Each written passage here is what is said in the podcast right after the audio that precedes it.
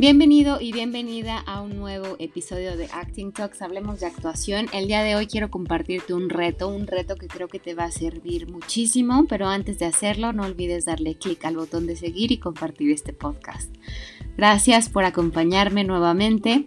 El reto es elegir un monólogo por semana. Muy fácilmente puedes entrar a Google y buscar monólogos contemporáneos cortos que son de un párrafo o dos párrafos.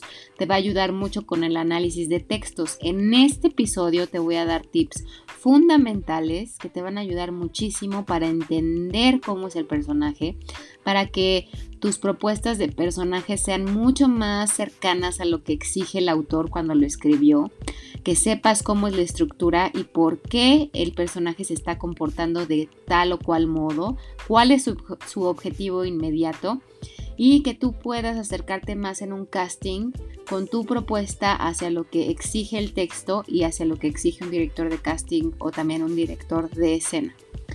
Lo que te quiero compartir el día de hoy es lo siguiente, vas a elegir tu texto de acuerdo al género que elijas es lo mismo, ya sea, o sea, es lo mismo en cuanto a las herramientas de análisis que te voy a brindar, con algunas ligeras diferencias, pero bueno, eliges entre drama o comedia.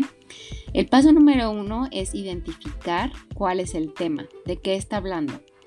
Si está hablando de un tema de divorcio, si está hablando de que acaba de suceder un imprevisto, eh, si va a, si está haciendo una confesión, ¿qué está haciendo el personaje? ¿Cuál es el verbo que define este tema?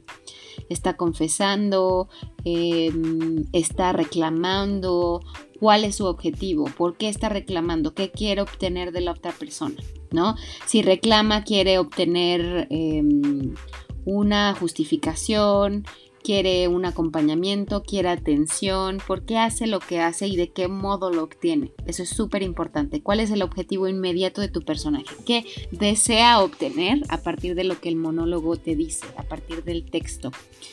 Después vas a ubicar el lugar en donde estás. Recuerda que el comportamiento varía de acuerdo al lugar en donde estemos.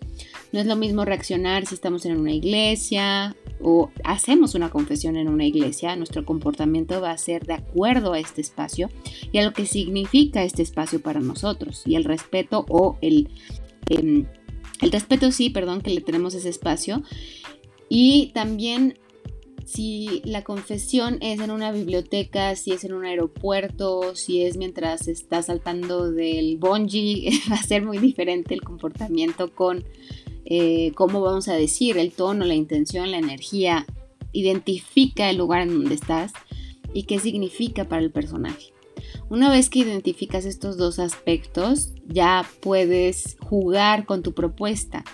Si en el texto te marca, por ejemplo, que el personaje es muy inocente por las cosas que dice y entonces quiere, busca que lo busca consuelo, por ejemplo, de, del, personaje que está acompañándolo. Entonces tú puedes dar propuestas de ingenuidad y de inocencia, cómo vas a construir tu personaje.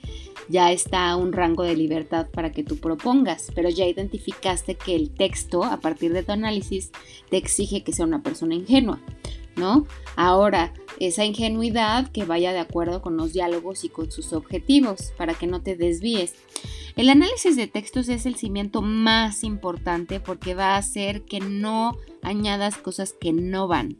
Lo que normalmente hacen es cuando, cuando no hay un buen análisis de textos o cuando apenas están iniciando, es que se saltan las lecturas, se saltan el análisis de textos. Entonces la primera impresión es sobre lo que trabajan.